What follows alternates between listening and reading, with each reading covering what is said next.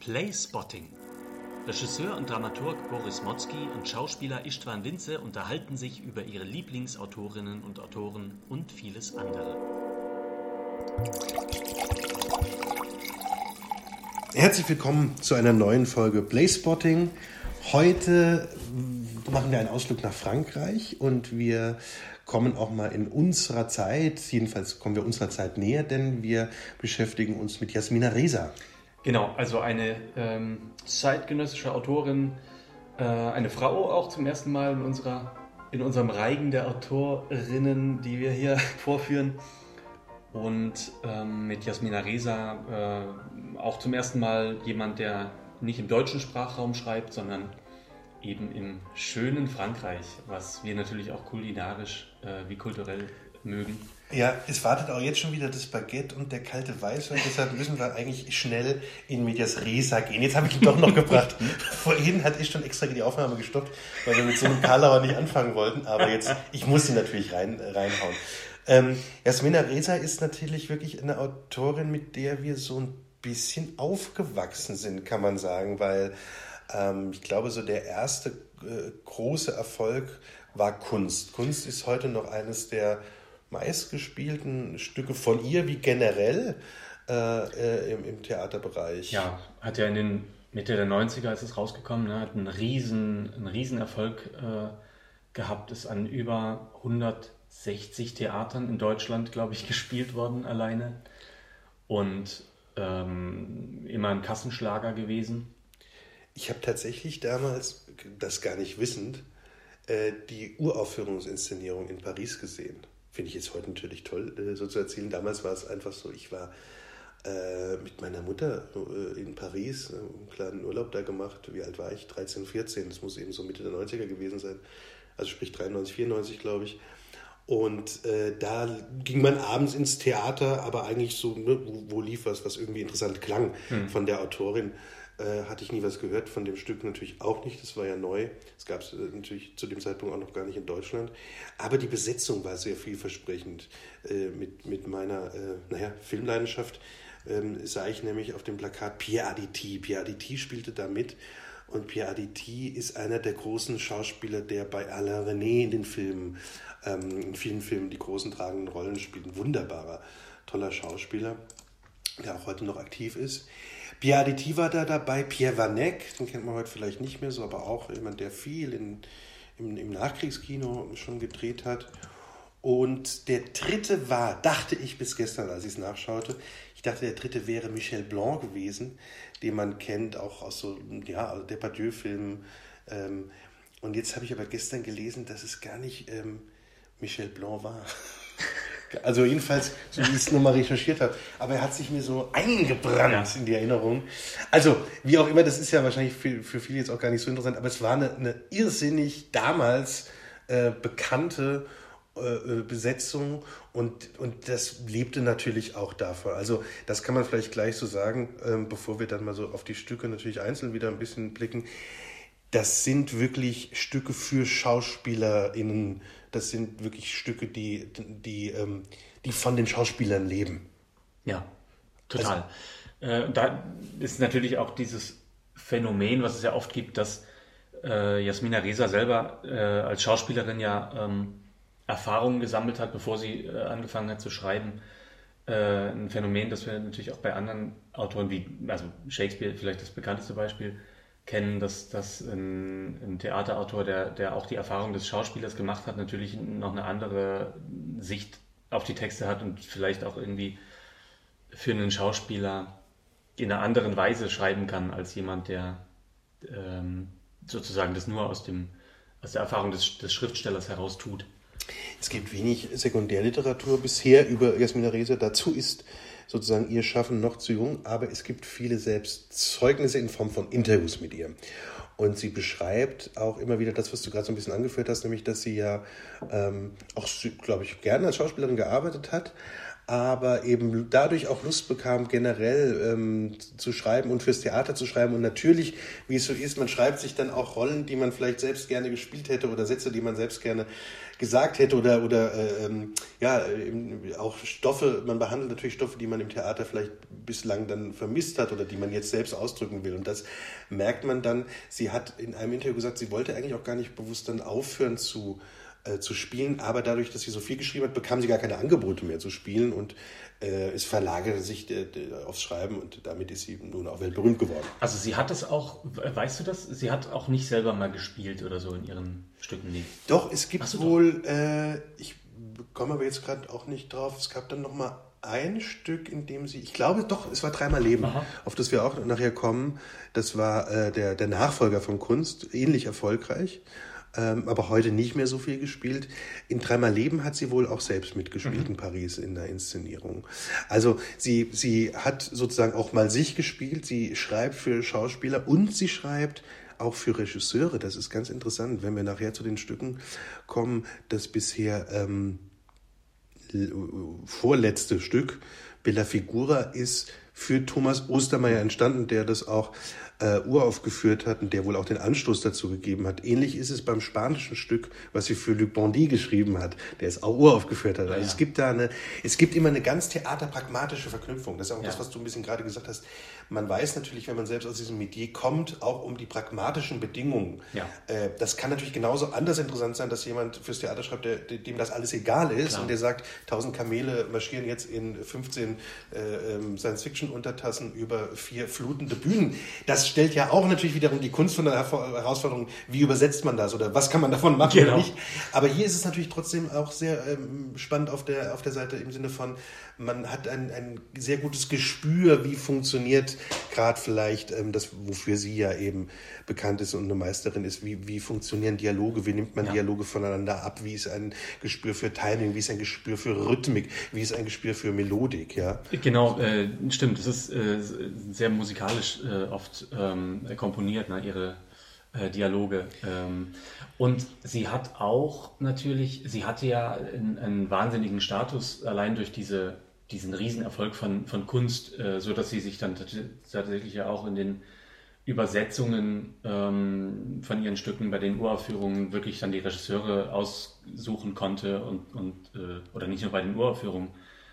Ich glaube, es war generell ein, Vertragsbestandteil teilweise, dass sie dann eben auch nach Deutschland gekommen ist und sich irgendwie Stücke zum Beispiel angeguckt hat.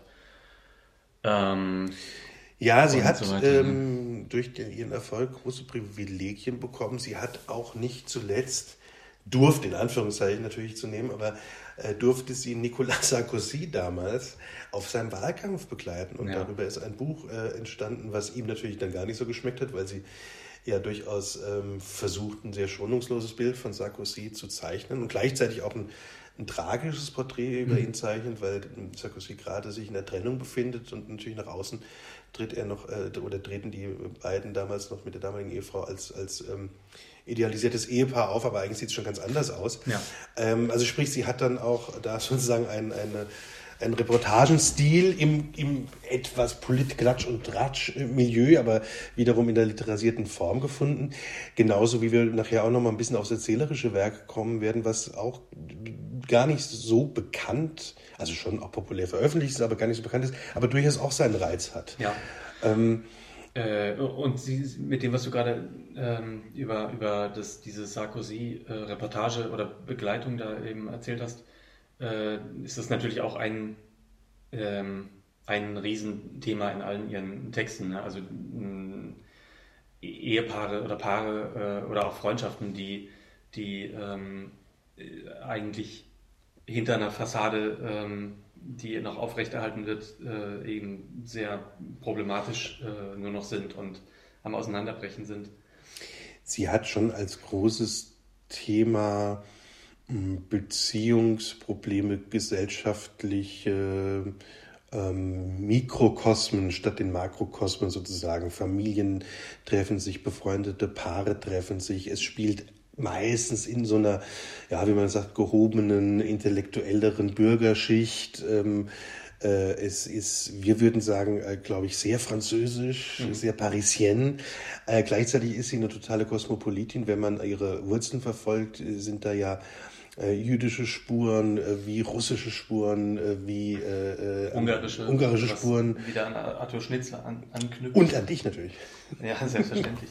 Äh, es sind auch amerikanische Spuren, also sie ist schon so eine Weltbürgerin im besten, besten, tollsten Sinne, weil das einfach natürlich auch spürbar ist, welche verschiedenen Einflüsse da reinkommen. Ja.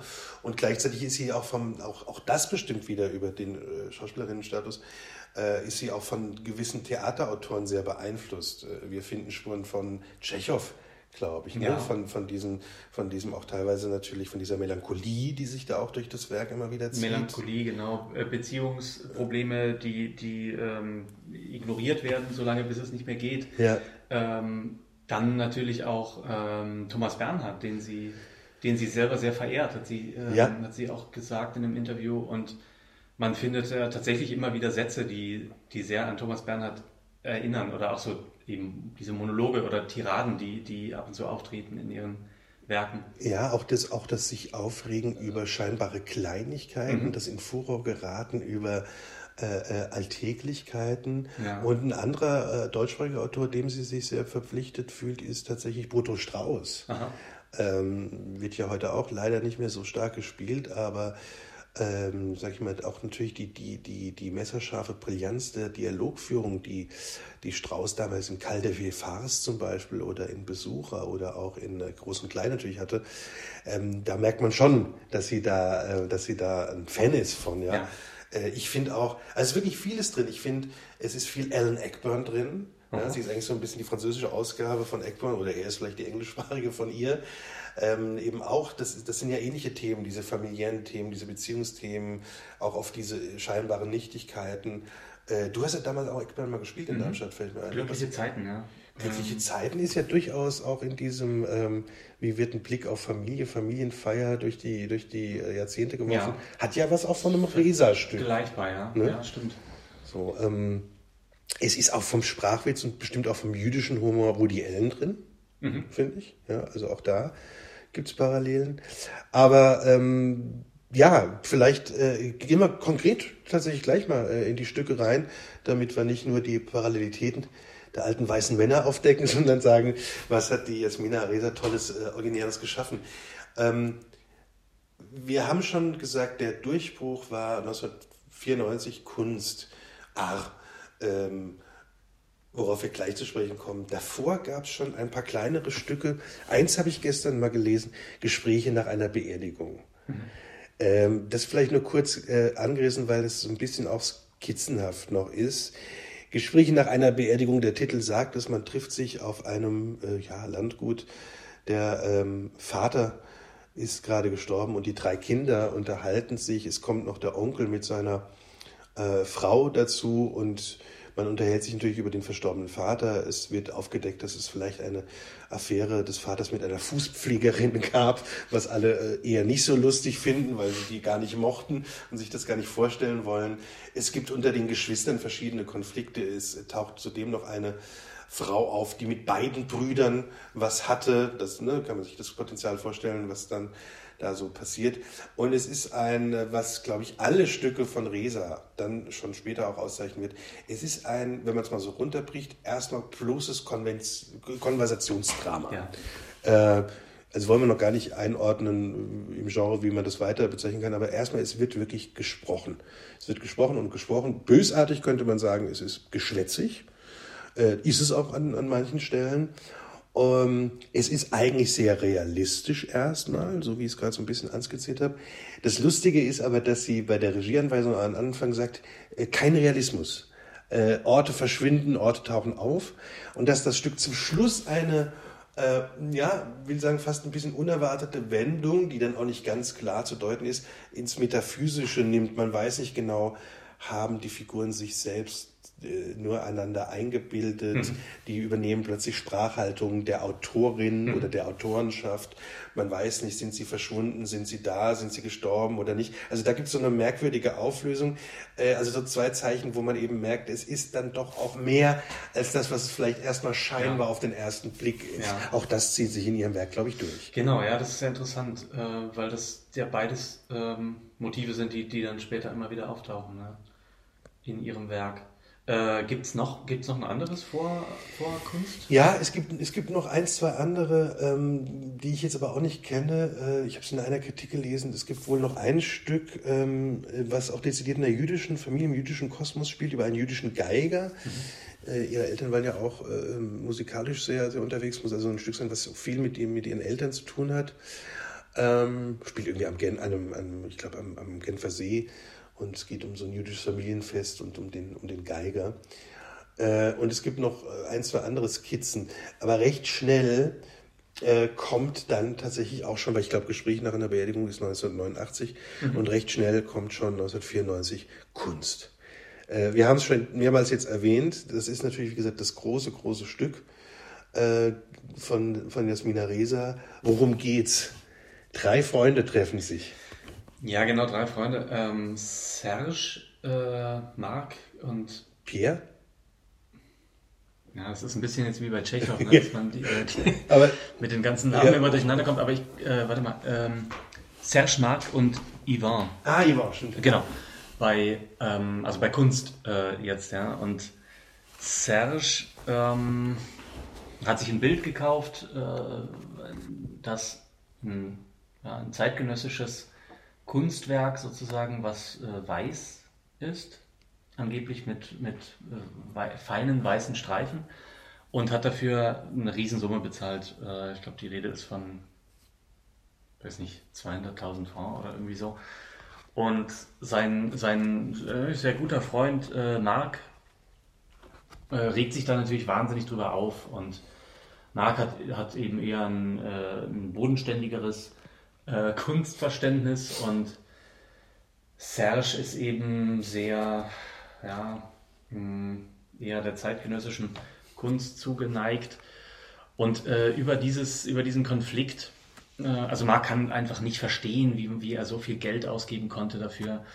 Und über diesen, diesen Konflikt ähm, ja, zerbricht eben fast die Freundschaft von den beiden. Das wird, die werden dann fast handgreiflich. Äh, schaukeln sich immer weiter hoch. Yvonne kommt dann später dazu, noch ein, ein, gemeinsamer Freund versucht so ein bisschen zu vermitteln, aber eigentlich wird es dadurch immer nur schlimmer.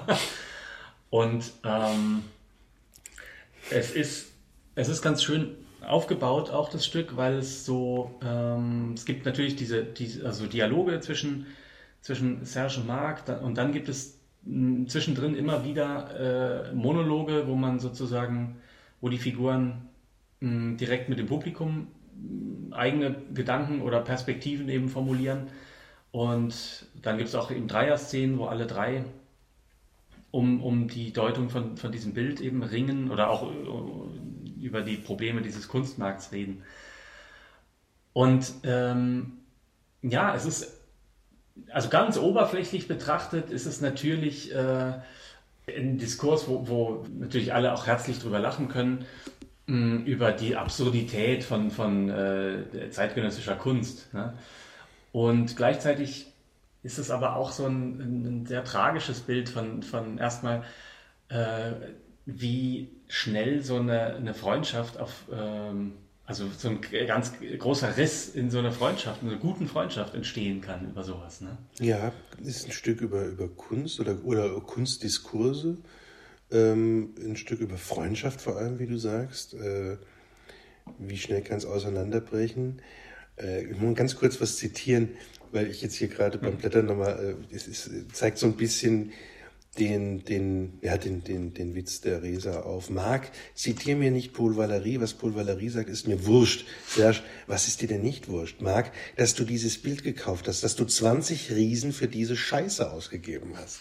Also, das ist ja ein so elegantes, äh, wie gesagt, Setting immer, ja. Es ist immer dieses, dieses intellektuelle, äh, ähm, Bürgertum Paris, was wir aus vielen Filmen von Claude Chabrol oder ähm, äh, François Truffaut kennen und was sich natürlich aber auch, also auch bei den Regisseuren, ja, bei den erwähnten, immer irgendwann so natürlich entlarvt, mhm. dass da ja auch ähm, was Fieses unter der Maskerade der, der, der bürgerlichen Eleganz steckt, ja, dass da fiese Fressen rauskommen. Und das schafft sie, finde ich, auf eine eben ganz, ähm, ganz subtile Art und Weise, weil das alles, und das ist der große Vorteil, finde ich, wirklich von dem, von diesem, von diesem Französischen, dass es alles en passant ja. vonstatten geht, dass das alles mit einer Leichtigkeit ja, vonstatten geht, dass das auch nicht mehr will. Also man kann darin mehr entdecken, wie du sagst, aber es sagt auch einfach erstmal, ja, es sind drei Freunde, die streiten sich um ein Kunstwerk, was weiß ist. Und äh, der eine sieht darin, hat also hat darin sehr viel Geld gezahlt, mhm. äh, dafür viel Geld gezahlt, deshalb sagt er, das ist sehr viel wert. Und der andere sagt, es ist eine weiße Scheiße. Ja. So, und ähm, weiße Scheiße ist natürlich sehr lustig. Man, man kennt natürlich solche Debatten über moderne oder postmoderne Kunst und natürlich geht die einem, können die einem genauso auf, auf, auf die Nerven gehen, dass man ja, ne, also was Picasso malt, hätten wir auch gekonnt. Diese, diese Sprüche gibt es ja, ja leider. genau. Oder mein vierjähriger Sohn genau. äh, so. auch gemalt und so. Genau. Äh, aber das, das stellt sie gar nicht dar, sondern stellt so zwei Haltungen dar. Es stellt ja beide Haltungen dar. Und eine dritte, die eigentlich moderativ ist. Übrigens auch ein typisches Freundschaftsgeflecht drei Freunde sind immer schwieriger als zwei oder vier im Raum. Ja. ja? Äh, oder genau, Freundinnen, ja.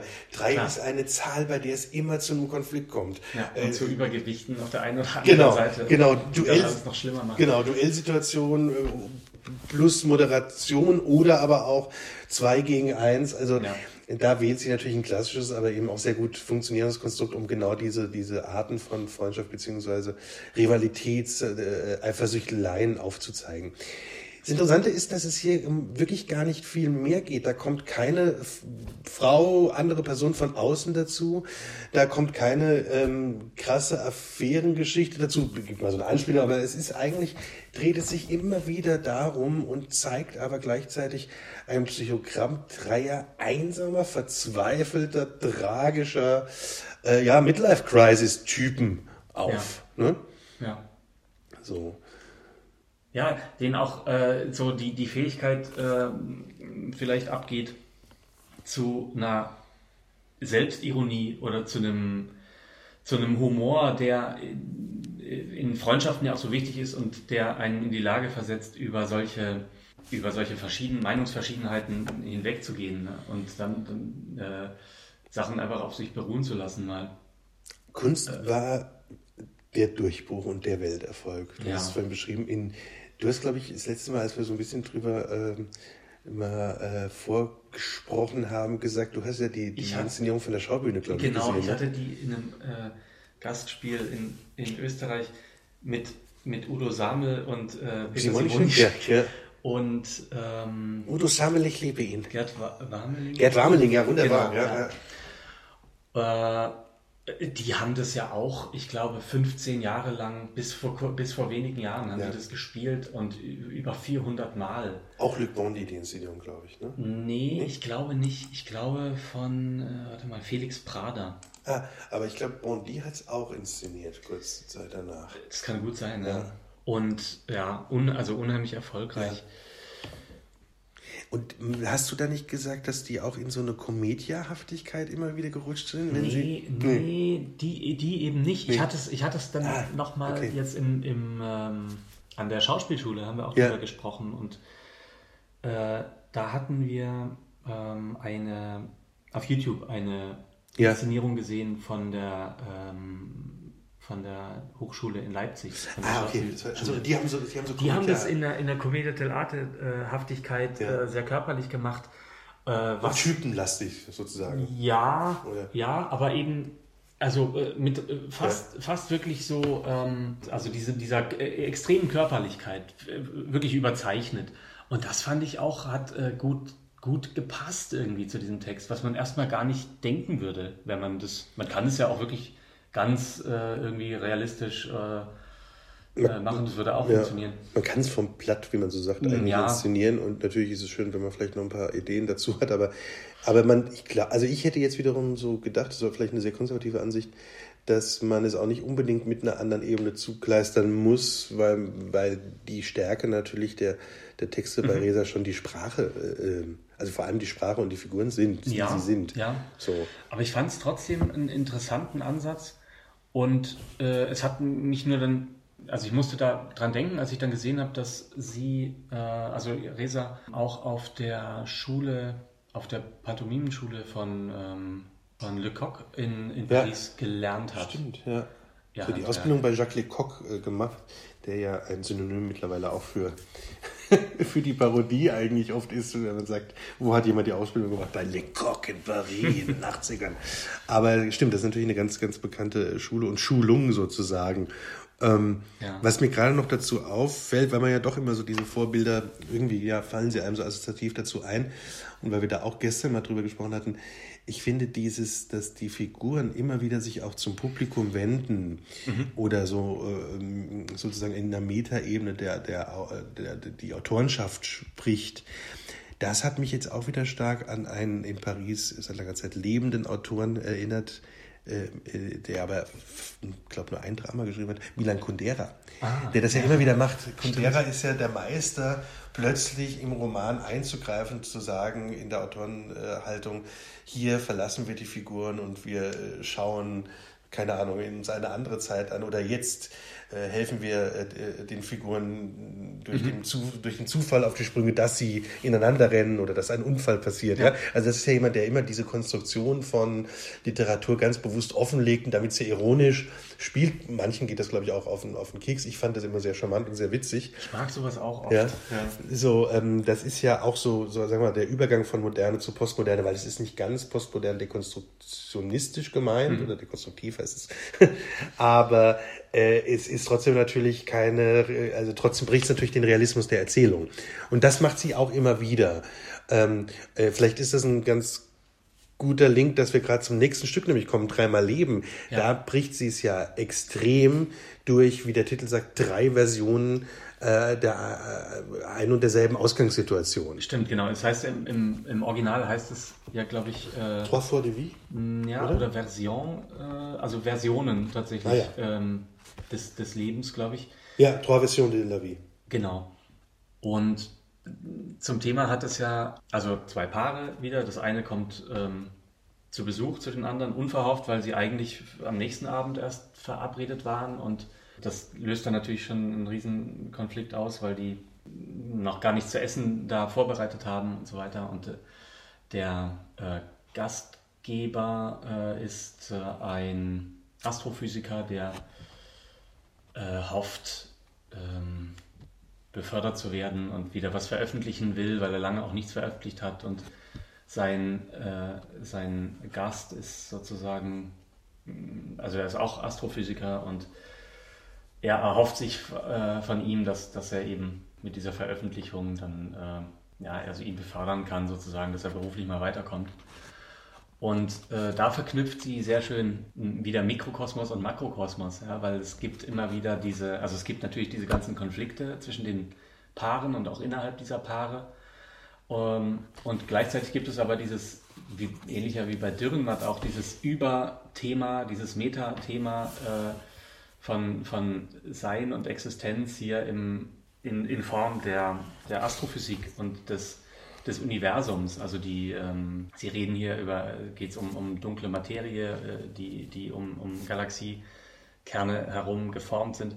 Und äh, jedenfalls haben wir ja, wie du gesagt hast, diese drei, drei Versionen eigentlich desselben Abends, die sich in Nuancen eigentlich nur mehr oder weniger großen Nuancen unterscheiden. Teilweise sind die Reaktionen von den Figuren auf die, auf die anderen und in Konfliktsituationen ein bisschen anders.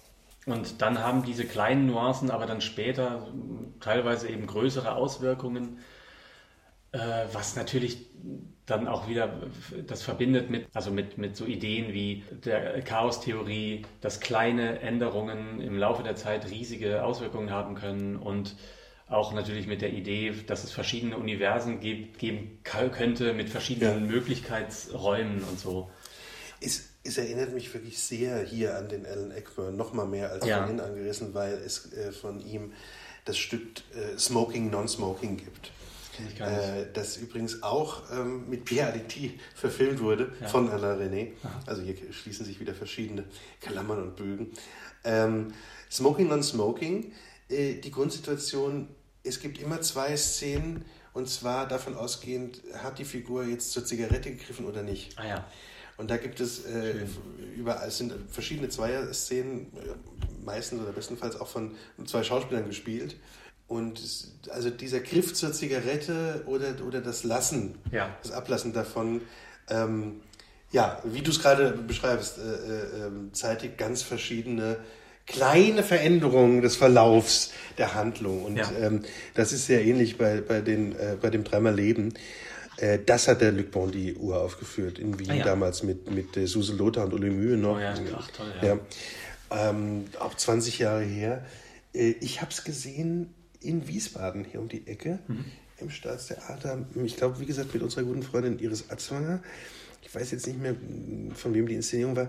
Ich habe die Erinnerung, aber das war natürlich auch so Anfang des Studiums, dass das so eine recht mm, konventionelle, normale Inszenierung war, die aber trotzdem das Stück gut rausgebracht hat. Ja. Und äh, auch spielerisch äh, haben die das, glaube ich, cool, ganz, ganz cool gemacht damals. Also es hat irgendwie großen, großen Spaß bereitet in diesem Raum. Ja, wir haben es vorhin schon mal gesagt, es, es ist natürlich, es sind Konversationsstücke. Jasmina Reza selbst wehrt sich sehr gegen den Begriff Boulevard. Das wird schon öfters, wird sie aber auch dem Boulevard zugeordnet. Ich fand den Begriff, der wieder ein bisschen verschwunden ist, der eigentlich mit ihr so ein bisschen auftauchte, äh, Boulevard intelligent, also der intelligente Boulevard Ja. ähm, oder der intellektualisiertere Boulevard. Ja. Den fand ich eigentlich gar nicht so schlecht, weil natürlich unterscheidet sich jetzt vom Raub der Sabinerinnen oder sowas, ja, äh, wogegen ich ja auch gar nichts habe, kann ja total lustig sein oder Porson Schöller. Ähm, davon unterscheidet sich, weil es ja eben viel mehr auf die Sprache setzt, ja, oder, oder ähm, sprachlicher Boulevard, müsste man vielleicht sagen. Es hat ja, es hat ja überhaupt nichts von diesen Clip, Clap und Tür auf und Tür zu. Nee, gar nicht. Geschichten, Äh, ne? Oder ja. von, von derben Witzen oder Zoten, das Und ist es, gar nicht. es hat natürlich eben auch noch äh, auf diese, diese, diese doppelten Böden oder zumindest Ja. dieses Öffnen in, in noch was anderes. Es hat äh, auch was- immer, genau, es hat ja ne? den Hang zur Melancholie, das haben wir gesagt, es hat auch den, den Hang zum, zum Metaphysischen, Ja. es hat auch den Hang, trotzdem wieder äh, rauszutreten. Aber es ist äh, natürlich genauso, aber- wie, wie, du, wie ja. du ja schon gesagt hast, dass es, ähm, und so wie ja auch Kunst eben an, an jeder äh, Bühne rauf und runter gespielt worden ist, dass es auch einfach so in, in dieser ganz äh, simplen Betrachtungsweise äh, gut funktioniert und dass die Leute das eben dann trotzdem auch mögen. Ja? Also man kann es ganz, ganz äh, oberflächlich runter inszenieren und, und die Zuschauer werden es trotzdem äh, lieben. Ja, es steckt halt, Oft, genau wie du ja. sagst, es steckt, es steckt recht viel dann doch drin oder mehr als man vielleicht glaubt, weil es ist nicht nur für die Boulevardbühne, es kann eben auch äh, natürlich irgendwie ähm, mit, mit so, sozusagen in Anführungszeichen ernsteren oder äh, ja, doch ernsteren Schauspielern, äh, Schauspielerinnen gemacht werden. Und ähm, es kann konzeptionell, wie du gerade auch gesagt hast, äh, schon auch nochmal was drüber gelegt werden. Also es bietet doch einen größeren Raum, als man erst so denkt. Die, die Komik, der Sprachwitz ist das hervorstechend und das, was es schon, finde ich, brillant macht, brillant funkeln lässt. So. Äh, übrigens auch eine Autorin, finde ich, die ähnlich schreibt, wie sie im Deutschsprachigen ist, Theresia Walser. Die ja auch eigentlich immer eine recht ähm, normale Form annimmt Ja. in ihren Stücken und äh, vor allem eben über die Figuren und den Sprachwitz äh, brilliert darin. So, Ja. ne? ähm, und zugrunde liegt all, Entschuldigung, zu, fällt mir nur gerade ein, zugrunde liegt all dem wieder, und da kommen wir nachher auch noch bei einem Stück, auch immer ein bisschen äh, dann wieder dieses klassische Well-Made Play eines Edward Albee, Wer hat Angst vor Virginia Woolf. Ja. Also einfach, ne, es gibt eine Konfliktsituation, die sich aber letztlich nur in einem Wohnzimmer abspielen muss und die nur mit, mit verschiedenen Meinungen von Menschen, Paaren, Beziehungsgeflechten Ja. zu tun hat.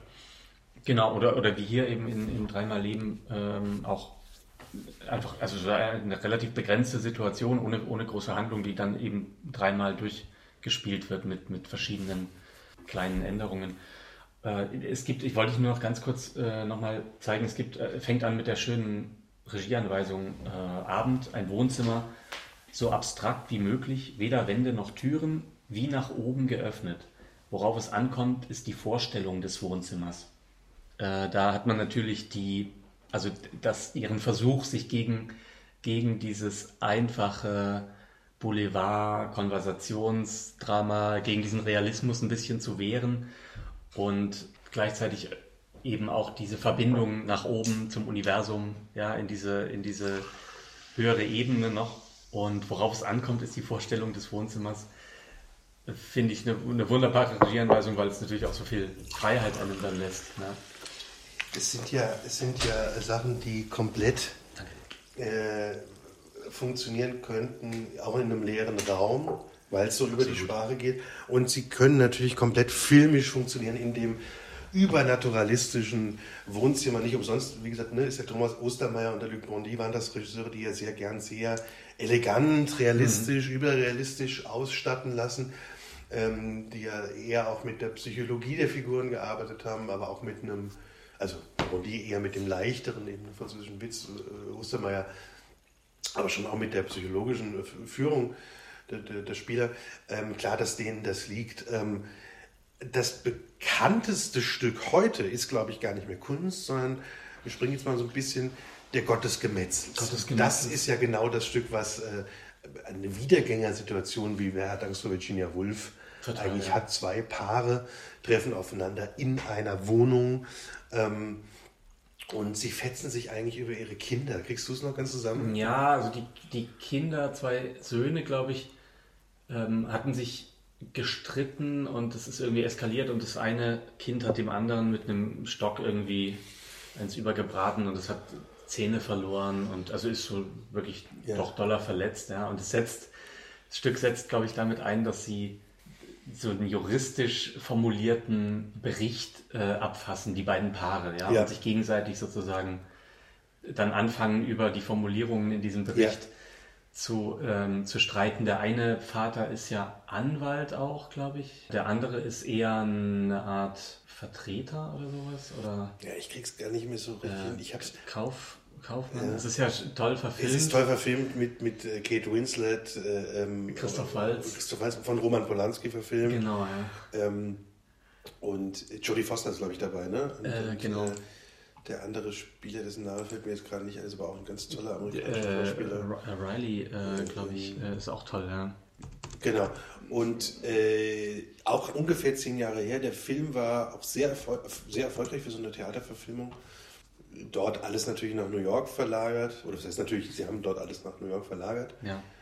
Ähm, und es. John C. Riley, genau. John C. Riley, ja, ja. genau. Ähm, es hat all die Themen drin, äh, das merken wir natürlich bei ihr, wie aber auch, wie wir es jetzt schon bei unseren Vorgängerfolgen mit Dürrenmatt und Schnitzer hatten, dass natürlich, ich sag mal, eigentlich die, die, die tollen Autoren und Autorinnen haben eigentlich immer ein Thema, das sie endlos variieren, ja. an dem sie abarbeiten. Das macht eigentlich meistens irgendwie auch die Größe aus, dass, dass das für sie so wichtige Themen sind, dass sie da, viel, dass sie da so viel zu sagen äh, können, ja. zu sagen haben. Ähm, das heißt, hier steckt das alles drin. Hier, also ne, haben wir auch die Spuren von den erwähnten Autoren, Olby gerade gesagt, wir haben dieses Konf diesen Konfliktpotenzial zweier Paare äh, Streitsituationen, die entäußern sich, die Masken fallen immer mehr. Aber genau, äh, obwohl sie am Anfang ja. erstmal versuchen, das eben auf diese juristische ja. Weise, die ja. Diskussion und ganz zivilisiert sozusagen zu lösen. Ja. aber sie sind natürlich auch Wiedergänger von, von verschiedenen Positionen, die man heute bei Elternschaft hat, also Helikoptereltern, die einen, die anderen eher noch in so einem Laissez-faire nach Alt-68er tun. Ja, und, aber dann äh, verändern sich auch die Fronten genau, und dann sind dann, plötzlich die, die, beiden Männer eher und dann genau. sind die Frauen wieder beieinander. Genau, dann gibt es Komplizenschaften. Geht's auch ähm, äh, ja. ganz wild äh, durcheinander. Ja, es, hat, es kommt natürlich zu einer Art Zimmerschlacht auch und gleichzeitig gibt es immer wieder auch so eine Art von Utopie, dass die sich plötzlich auch verstehen könnten. Ja. Äh, übrigens fällt mir nur gerade ein, bei den Sachen, es gibt auch wieder natürlich, äh, und so, so ähm, wird ja sozusagen äh, äh, Kunst auch immer ein bisschen tradiert, gibt heute auch wiederum Autoren, die komplett, äh, glaube ich, bei Jasmina Reza ihr, ihr Vorbild gefunden haben. Das sind mhm. die beiden Autoren von Der Vorname, was ja heute auch so ein Stimmt, sehr ja. starkes Stück äh, ja. ähm, Stück ist, äh, Patelier und Delaporte, Mathieu Delaporte, äh, die, die haben ja auch ein paar wirklich sehr, sehr gute böse äh, Boulevardkomödien mehr oder weniger ja. geschrieben. Und da ist sozusagen, würde ich sagen, ähm, äh, ist, ist ganz klar erkennbar, dass die in der Tradition von Resa weitergehen. Mhm. Ja? So, ähm, Davor, vor dem Gottesgemäßes, gab es ein Stück, was heute kaum noch gespielt wird. Ähm, ein spanisches Stück. In Pièce Espagnol, das äh, auch, das, das war explizit für Luc Bondy geschrieben, mhm. also in Paris am Théâtre de la Madeleine, ähm, uraufgeführt. Äh, 2004 rum oder sowas muss das gewesen sein. Das hat so eine, eine Theater im Theatersituation. Ne? Das, Genau, das, genau. Ich habe es leider nie gesehen, Ja. Aber als ich jetzt nur was drüber gelesen Ja. habe, äh, dachte ich, schade, das klingt wahnsinnig interessant. Das würde ich gerne mir mal. Ja, ich habe es damals äh, auf der Biennale, äh, die war in Wiesbaden damals, äh, gesehen, in dieser Inszenierung von Bondy mit wirklich so auch französischen großen Stars. Wie gesagt, das ist, sie schreibt immer wirklich äh, äh, Stücke, die natürlich, also wo auch viele große Stars andocken ja, und Lust haben, das zu spielen. Ja. Bulle Augier, Augier ist so eine der großen äh, Theaterschauspielerinnen Frankreichs, die aber auch viel in, in äh, Filmen mit Piccoli und, und so weiter gedreht hat. Und ähm, die ich mal mit Piccoli in John Gabriel Borgmann in, äh, in Paris, auch von Bondy übrigens, merkt, merkt dann Ja. mehr Bondy gesehen, als ich dachte, aber auch ein ganz interessanter Regisseur eigentlich. Äh, genau, Bloger spielt da, spielte da in der Inszenierung die, die ähm, Hauptrolle und Marianne Denicourt kennt man vielleicht noch aus der Verfilmung äh, Desart mit Daniel Auteuil, äh, spielte da auch mit. Es war auch darstellerisch wirklich sehr, sehr, sehr, waren sehr, sehr tolle Spieler, Spielerinnen drin. Und das hat so, das hat so Theater, Meta, Meta-Ebenen. Also Ja. es gibt Spieler, die proben dieses sogenannte spanische Stück und das verwischt dann immer wieder mit der, ähm, mit der Situation. Es ist auch ein Stück wieder sehr über äh, Familie, also die, ne, die sozusagen die fiktive Ebene vermischt sich dann mit der privaten Ebene der Person. Es sind verschiedene Liebschaften, Affären, äh, Familienstreitigkeiten. Es ist ziemlich kompliziert gebaut, muss man sagen. Es sind auch ähm, manchmal sehr lange, ausufernde ähm, Monologe, Dialoge in diesem sogenannten spanischen Stück, Ja, die auch so ein bisschen in die Irre geprobt wird Was so. da geprobt Ja. wird immer, äh, was aber auch ein, ein schlechtes Stück sein Ja. soll, ja. Also was ein Stück ist, was wirklich so mit, mit naja, eigentlich würde man eher sagen, mit den, mit den Klischees von der Soap-Opera spielt, ja. Also ne, mit so einem feurigen Liebhaber und dem, dem gehörnten Ehemann und Ja. all diesen Sachen. Und ähm, aber es ist jetzt gar nicht so äh, auf die Pointe immer aus, wie man, also es ist eher ein elegisches Stück insgesamt, das spanische Stück. Ich habe damals hatten wir einen tollen ähm, Gastprofessor aus Paris, der tatsächlich Patrice Pavis heißt und mit dem wir viel ins Theater gegangen sind und damals eben ein Seminar gab es äh, französische äh, Gegenwartsdramatik. Äh, Und da haben wir auch über das Minaresa viel gesprochen und auch das spanische Stück. Da habe ich damals ein Referat zu machen müssen und Ah ja. st- struggelte mit diesen Ebenen, weil, Ja. weil, also wie gesagt, es gibt diese zwei beschriebenen Ebenen und dann gibt es aber auch noch eine dritte, dass die Schauspieler auch nochmal aus ihren Rollen, also nicht aus den Ah, gespielten okay. Rollen, sondern Ja. aus ihrer sozusagen ersten Ebene rausgehen. Also man hat zum Schluss drei Ebenen und dann kommt manchmal Resa selbst wieder rein, also als, Ja. als Autorenschaft rein, vier Ebenen. Und irgendwann ist es so ein bisschen, naja, was wir kennen bei den Sachen, äh, es ist ein bisschen mehr Spielerei, als dass es insgesamt als Stück funktioniert, beziehungsweise Spaß macht auf die Dauer. Äh, ich war bestimmt damals geblendet, wie gesagt, von den, von den Spielen und von, von einer sehr eleganten Regie. Aber als Stück, ähm, glaube ich, kann man sagen, ist das, ähm, ist das auch klar, warum es jetzt nicht mehr so oft gespielt wird, weil es jetzt kein insgesamt so starker Stoff ist. So. Aber ich wollte nur noch mal kurz einwerfen, dieses, ähm, also sowohl Stück im Stück, äh, dann auch ein eigentlich schlechtes Stück im Stück und äh, Beziehungen, die dann wiederum damit, in, das äh, klingt natürlich alles wie, wieder wie Tschechow und die Möwe ein bisschen. Ne? Ja, da ist sie natürlich ganz nah beim Tschechow. Ja. Ja. Ähm, Aber geht natürlich darüber noch hinaus und fügt noch mehr Ebenen hinzu. Ne? Das sind natürlich, äh, sind das ja Motive, die, die wir jetzt oft mit dem, also mit Tschechow natürlich, aber auch dann wieder mit Metaebenen und so, eher mit dem zeitgenössischen Theater verbinden. Äh, aber die sind natürlich so alt wie das Theater. Ja? Das gab es ja bei Aristophanes hat es ja schon gemacht, also hat schon äh, Autoren und auf die Bühne gestellt und Leute Stücke proben lassen. Bei Shakespeare dann später ähm, sowieso äh, und die Theatermetapher im Barock. Ich glaube, es machen natürlich auch, wie du vorhin wieder, also kommen wir wieder zu dem Anfang zurück, gern natürlich die Autoren, Autorinnen, die ähm, nicht nur eine große Leidenschaft, sondern auch eine Kenntnis über das System, über den Betrieb Theater haben. Ne? Alle, die du Ja. erwähnst, haben ja auch eben dann als Regisseure oder als Autoren direkt für ein Theater gearbeitet. Und ich glaube, das kommt schon eben bei ihr auch immer wieder durch. Ja. Eher weil je mehr man was kennt, desto mehr kann man ein System einerseits bedienen, aber auch brechen. So, ja, ja, genau. Sie ähm, hat, äh, äh ja. ganz kurz sagen, sie hat äh, auch in einem Interview so, so einen Satz gesagt, äh, dass auf der Bühne nicht das wirkliche Leben gezeigt wird, sondern weil zum wirklichen Leben immer ein großer Anteil Spiel gehört und zum Theater ein großer Anteil Wirklichkeit. Also das äh, ist natürlich was, was wieder klingt wie die, wie die ganze barocke Theatermetapher und, und wie Shakespeare und es ist natürlich eine Binsenweisheit, aber es ist natürlich auch was, was einem am, am Theater, oder ja, was mich am Theater immer sehr, sehr reizt. Total, weil ich glaube, man kann es verbinden damit, dass ja die, die große Kraft finde ich, von Theater immer noch, und ich glaube, wenn das weiter äh, so überdauert immer sein wird, ist die Transitorik.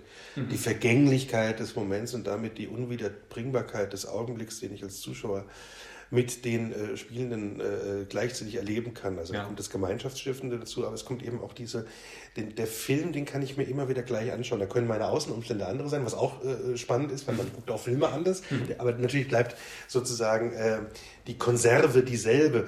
Das Theater, äh, das weißt du als Spielender, jede Vorstellung ist anders. Auch ja. wenn die mal sehr ähnlich verlaufen, dann müssen jetzt nicht die großen Pannen geschehen, aber man kommt immer mit einer anderen Energie und wenn es nur die Flüchtigkeit eines Augenblicks ist, der etwas ja. anders ist, da rein. Und das ist, glaube ich, die große Kraft. Und dadurch ist natürlich der, ähm, der Theaterschaffende, große These jetzt, Achtung, generell ein Todgeweihter. Ja, weil man immer, Alexander Kluge eigentlich was, ja, ja, ja. ähm, ja, man ist generell ein Todgeweihter, weil man natürlich äh, äh immer, die, immer die Vergänglichkeit noch mal stärker dadurch zum Ausdruck bringt. Das ist auch dadurch ja. intensiver oft. Zwei Theaterstunden können intensiver sein als zwei Stunden jetzt irgendwie nur vom Fernseher. Das würde ich nach wie vor so sagen. Man ist in einer anderen Aufmerksamkeit, Aufgeregtheit, Erregtheit. Ähm, und dadurch ist es aber auch klar, dass die Vergänglichkeit äh, ähm, ja so groß beschrieben ist, ob das Todessehnsucht jetzt weiß ich nicht, aber Todesahnung davon, Flüchtigkeitsahnung, würde ich jetzt mal sagen, ist es auf jeden Fall. Und das haben ihre Figuren, Entschuldigung, da komme ich jetzt wieder drauf ja. zurück, das haben ihre Figuren bei aller Leichtigkeit des Witzes. Es ist nicht dieses Deutsche über ein Thema Schwerwerden, aber es ist doch das Melancholische äh, zu wissen, äh, wir sind doch auch äh, bald schon nur noch Spuren. ja? ja? Jetzt habe ich mich aber in so eine Alexander Kluge-hafte Rage geredet. ähm, zwei Stücke, die folgen. Ja, Entschuldige. Ich wollte, ja. ich wollte ganz kurz vielleicht noch einschieben, ja. ähm, ein, also einen Text, der nicht äh, auf jeden Fall, also auch in der Zeit entstanden ist, kurz vor ähm, dem Gott des Gemetzels, dem Schlitten Arthur Schopenhauers. Ja, genau, das, äh, darauf wollte ich kommen. Ja. Ach so, genau. Genau, Ach, wunderbar. Aber, nee, wunderbar, genau. weil den kann man noch mit einem anderen gleich verknüpfen. Ja, ähm, entstanden 2005 genau, äh, wo so drei ältere Menschen teilweise miteinander, also monologisieren, ähm, also teilweise zueinander reden und teilweise mit einer Psychiaterin und über ja ein bisschen Bilanz ziehen von ihrem Leben, äh, über ihre über die Probleme des Alterns und des Alters reden, auch über, über Beziehungs Probleme, Freundschaftsprobleme, ähm, vielleicht auch Dinge, die man äh, sein Leben lang irgendwie nicht sagen konnte oder sagen wollte, brechen dann da heraus. Sehr, äh, sehr schön geschrieben. Hat mich immer wieder auch an Thomas Bernhard erinnert zwischendurch, weil es mhm. dann manchmal so solche Suaden, Suadas, wie sagt man? Ja, also diesen Sprachfuror, der nicht ja, aufhört in der. So ein, also was fast atemlos, weil es ja. auch ganz lange Sätze ja. sind, die, die, wo sich immer wieder neue Gedanken ergeben und aneinander rein. Und äh, es gipfelt dann jedenfalls am Ende in einem sehr schönen Monolog dieser Psychiaterin, die in einer ähnlichen Weise eigentlich äh, selber offenbart, äh, also selber ganz große Probleme offenbart. Ähm, sie, da beschreibt sie, dass sie einer, einer äh, älteren Frau auf dem Gehweg folgt, die äh, sehr viel Platz einnimmt und ein bisschen hin und her taumelt mit Einkaufstaschen und sie nicht an ihr vorbeikommt und sie, ähm, also die Psychiaterin ereifert sich dann unheimlich darüber. Ein, ein toller Text. Ich glaube, sie hat es gar nicht unbedingt fürs Theater geschrieben, aber es ist sehr, mh, mm, also ich kann mir gut vorstellen, dass man das auch auf die Bühne bringt. Ist sicher auch schon geschehen. Ja, ja, das ist, ähm, ich glaube, auch mit Corinna Harfuch auf die Bühne. Ah, ja. man die übrigens auch sich zu so einer ähm, Resa-Schauspielerin entwickelt hat, äh, die auch in dem Stück, was ich nämlich damit äh, ganz gern verknüpfe, ihre Version des Spiels damals auch die Hauptrolle gespielt hat. Äh, ihre Version des Spiels finde ich ein sehr schwaches Reserstück. Äh, es geht um eine große, viel gerühmte Autorin, äh, Nachtigall de Trapsen, das ist natürlich ein bisschen eine Resa-Wiedergängerin, mhm. ähm, die äh, ein neues Buch geschrieben hat, Das Land des Überdrusses. Und ähm, ja, die jetzt in die Provinz zu einer Lesung äh, kommt. Da, sie hat die impulsiv irgendwie zugesagt, wollte da eigentlich nicht hin. Aber ähm, ja, hat dem nachgegeben. Jetzt wird sie dann natürlich von der großen Entourage empfangen, unter anderem von einem Bibliothekar, der großer Fan ist von ihrem Werk. Und in dem Roman geht es wiederum auch um eine Schriftstellerin, die ihr Stück, ihre Version des Spiels geschrieben hat. Also hier vermischen sich auch wieder diese Ebenen, bisschen wie ich es gerade im spanischen Spiel gesagt habe. Und ähm, sie liest dann aus diesem Werk und der ähm, gibt dann so eine Journalisten, Journalistinnenfigur und eben noch diesen Bibliothekar, äh, die sie dann interviewen. Und ähm, und sie gibt sich sehr spröde und verweigert eigentlich jede Antwort und verweigert jede Interpretationsmöglichkeit. Und irgendwann kommt dann raus, dass der Bibliothekar sich eigentlich fast besser in ihrem Werk auszukennen glaubt als sie selbst. Und ja. Sie selbst liest dann aber immer wieder Passagen dieses Werkes. Du merkst, wie ich es so ein bisschen anskizziere. Es ist von der Idee eigentlich wieder ganz witzig und von den, von den Vermischungen der Ebenen. Wenn man es aber liest, ich habe das vor kurzem nochmal prüfend gelesen, mhm. äh, ist es doch auch dann irgendwann hat das schon die Gefahr des sehr eitlen Selbstbespiegelnden, ja. ja? Äh, weil der Humor dann irgendwann so ein bisschen flöten geht und wenn es dann Passagen gibt von diesem äh, von diesem Roman, mhm. den sie da vorträgt, dann trägt sie wirklich nur so einen Roman vor, der mhm. sprachlich ganz schön, aber auch ein bisschen äh, belanglos ist. Mhm. Und dann gibt es wieder die Fragen, ne, ja, haben Sie selbst sich in Ihr Werk eingearbeitet? Und natürlich ist dann die Metaebene, dass Sie das schon oft gefragt wurde. Also es, es bleibt ein bisschen belanglos und da wird so ein bisschen eitles Selbstdarstellungstheater. Oder hat die Gefahr davon. Ja, ja. ja, so natürlich, wie gesagt, wurde das auch mit, mit Haarfuch und, und äh, äh anderen äh, großen Leuten gemacht und hat bestimmt dann trotzdem eine Art von... Ähm, äh, kann bestimmt toll gespielt sein, hm. aber ist dann so ein bisschen, also, also ich sag mal so, mir zeigt sich dann nur Virtuosentum auf. Mhm. Die, andere Stü die anderen Stücke und Werke haben, haben mehr von ihr zu ja, bieten. Ja, ja. Äh, weil, wollte ich ganz kurz, weil du Corinna Harfuch sagst, ähm, ist mir nur noch eingefallen, dass, ich habe das leider nicht gesehen, aber Jürgen Gosch hat ja die deutsche Erstaufführung, glaube ich, von Gott, Gottes Gemetzels auf die Bühne gebracht, auch noch dreimal Leben, weiß ich nicht. Jedenfalls ähm, kann ich mir ihn sehr gut vorstellen, äh, diese Texte zu, zu inszenieren. Hätte ich gerne was gesehen davon. Ähm, ich, äh, mir fällt es nur ein, weil ich eben äh, Corinna Harfuch in seiner tollen äh, Inszenierung mit, mit Ulrich Mattes ja. auch von, von Virginia Woolf. Ja, das von Virginia Woolf, ja, habe ich genau. auch gesehen damals. Und, ja. auch, ja. Ähm, und auch die Möwe, ja. weil das ja beide Stimmt. Stücke sind, die, die so gehören alle zusammen. Bezüge zu, ja. zu ihren Texten haben. Ja. Stimmt, also die Virginia Woolf-Inszenierung von Gosch war ja am DT damals eine, eine, oder ist ja jetzt schon eine legendäre, die ja. ist auch so ungefähr 20 Jahre wahrscheinlich her. Wahrscheinlich. Nicht ja. ganz vielleicht sogar, aber äh, genau, wie du gesagt hast, Uli Mattes, Corinna Harfuch, äh, Alexander Kuhn mhm. und ich glaube Katharina Schmalenberg waren es und es war ja auch so eine Inszenierung, die also äh, bei Virginia Woolf auch sehr entschlackt hat. Es gab nur einen Tisch, es auch gab eine schwarzen genau, Bühne, genau. Genau, es gab nur einen Tisch, äh, eine lange Flucht, weiß ich noch, ja. Äh, und natürlich ein bisschen Alkohol so und dann haben die das in Anführungszeichen recht, recht ähm, äh, reduziert gespielt, aber natürlich dem Affen Zucker gegeben. Ja, ja. Äh, äh, und das war eine tolle Inszenierung und, und das, das hätte ja auch, also da ist diese Nähe zum Resertext wie zum Tschechow-Text in beide ja, genau. Richtungen geht das. Ja, das stimmt spannend. Ja, die, die großen Stücke fehlen gerade so ein bisschen von ihr. Es ist ein bisschen ruhiger in der Dramatik um sie geworden. Das bislang letzte große Stück, äh, bis auf einen Monolog, der jetzt gerade erschienen ist, den ich nicht so stark finde, ähm, das letzte große Stück war Bella Figura 2016 an der Schaubühne uraufgeführt von Thomas Ostermeier.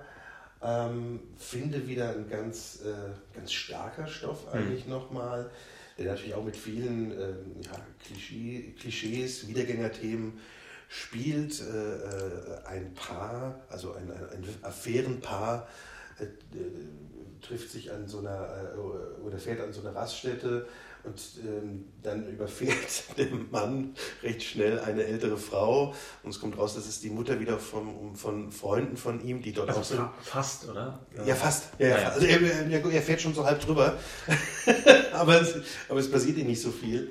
Und die wollten eben den Geburtstag ihrer, ihrer ähm, Mutter da feiern, die, keine Ahnung, 70 oder 80 oder sowas wird.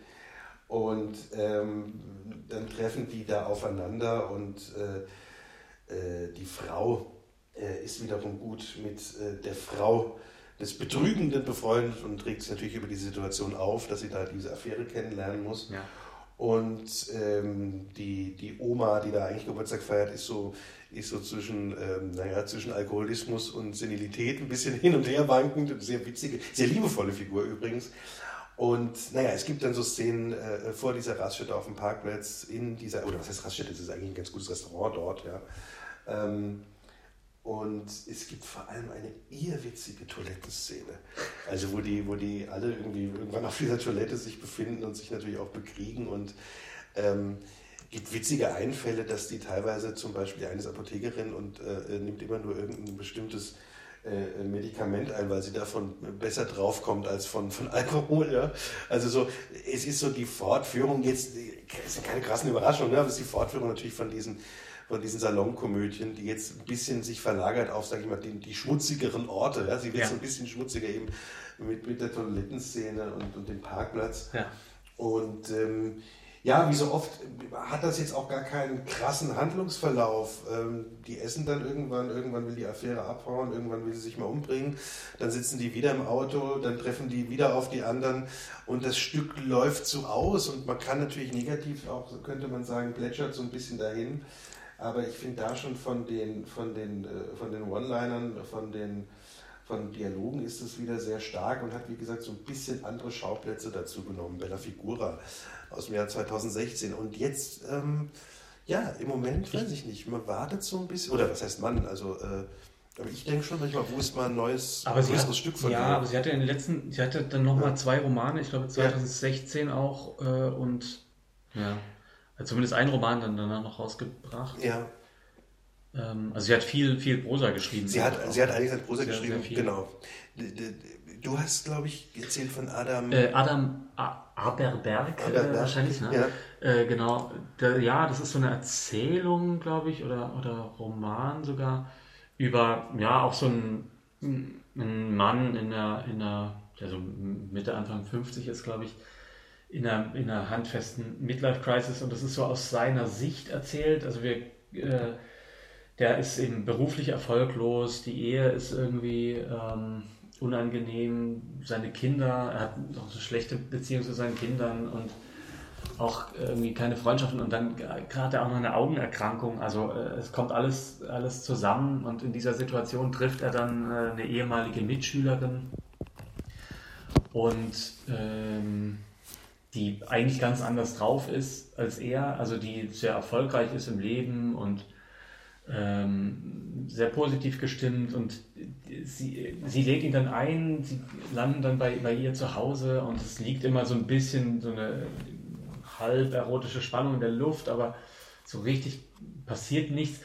Und äh, es ist interessant, weil die eben auch äh, ja, diese, diese Dialoge haben und es ist immer vielleicht so ein bisschen Hoffnung, dass, dass sie ihn da auch irgendwie rausziehen könnte aus diesem Loch, in dem er drin steckt. Aber man guckt dann immer wieder in seinen Kopf rein und sieht äh, seine Gedanken, während er zu ihr irgendwas so halbwegs Freundliches sagt, äh, merkt man wieder in seinem Kopf, dass er irgendwo komplett anders ist. Und das ist schon äh, toll, toll geschrieben, toll montiert. Es gibt auch ein, ein, ähm, ein sehr schönes Hörspiel davon vom, vom WDR produziert letztes Jahr, glaube ich. Das klingt cool. Das ist jetzt auch wieder äh, sowas, ich, das muss ich auch nochmal lesen, weil ich kenne von der Prosa wenig. Ich kenne eigentlich nur einen Erzählungsband. Mhm. Ähm, ich will immer sagen, einsam die Einsamen, aber das ist, das ist es nicht. Das ist eher so normales Richtung. Glücklich die Glücklichen heißt mhm. glaube ich. Du hast auch mal reingeschaut. Ja, stimmt, genau. Äh, wo es auch ganz viele, also solche äh, Erzähl also ja. Paare oder, ja. oder äh, auch einzelne Menschen, Freundschaften und so geht. Ja die dann auch, die alle miteinander verknüpft ja, sind. Ein bisschen, es, ist, ne? es ist dieses Prinzip, was ich generell mag, äh, muss man natürlich auch so einen Hang zu haben, äh, sag ich mal, was, was glaube ich, äh, vollendet hat, das Raymond Carver in seinen Short Stories, äh, die man vor allem kennt durch den Film Shortcuts von Robert Altman. Mhm. Also verschiedene ähm, Geschichten, äh, bei denen die Figuren ineinander übergreifen. Natürlich hat es übrigens auch wieder was mit unserem Reigen zu tun vom Schnitzler, ja. nur dass es nicht so, nicht so streng komponiert ist, nicht alles ineinander übergreift, aber es gibt oft diese flüchtigen Begegnungen. Ne? Ein ja. Paar unterhält sich und es geht eine Figur äh, dabei, äh, geht, geht eine Figur an denen vorbei und von dieser Figur ähm, erfahren wir was in der nächsten oder übernächsten Geschichte. Ja. Ähm, äh, also es sind so Miniaturen, Petitessen könnte man fast auch sagen, die immer mit so einer ja, Ironie, äh, aber auch eigentlich in einem liebevollen Witz erzählt sind, die natürlich im Gegensatz zu ihren ähm, zu ihren dramatischen Stoffen gar nicht so sehr vom Dialog leben, sondern sehr viel eher von den Innenwelten ja. der Figuren, von den Gedanken, von auch so einer Art von Stream of Consciousness, aber im leichteren Sinne wiederum. Äh, und ich habe das das ist ja auch, keine Ahnung, so zehn Jahre alt. Ich habe es wahrscheinlich so vor fünf Jahren mal gelesen. Ähm, und mochte das gerne, weil das so eine, ja, auch wieder diese viel beschriebene Leichtigkeit in dann trotzdem teilweise ja auch tragischen Situationen dieser verschiedenen Menschen ähm, beschreibt. Mich oder ein bisschen des Menschen. An, an, an, Alice Munro erinnert eigentlich in ja, diesen Figuren, ja. die, die Stimmt. dann so Verbindungen oder Überschneidungen haben. Also vielleicht kann man zusammenfassend sagen, ähm, man muss sich der Prosa noch mal ein bisschen mehr widmen. Und es wäre schön, wenn mal ein neues Stück äh, rauskäme. Es wäre ja. eigentlich an der Zeit. Es ist Stimmt. eigentlich, sage ich mal, gerade auch im Moment, wo man ja doch durchaus dem Eskapismus äh, ganz gern manchmal frönt, mhm. äh, wäre auch die Resa eskapistisch ganz, ganz schön. Denn wie heißt es in dreimal Leben? Ach, bringen Sie mich zum Träumen. Oder? So ein bisschen wie die Nachtgedanken haben wir jetzt fast aufgehört. Kann auch bei Schnitzler vorkommen, natürlich. Ja. Gut, ich ja, würde sagen, oder? Mhm. Erstmal wieder ein ganz schöner äh, Einblick. Und ich denke, der Weißwein ist jetzt auch kalt. Aber sehr. Und der bringt uns zum Schäumen. Wunderbar. Ciao.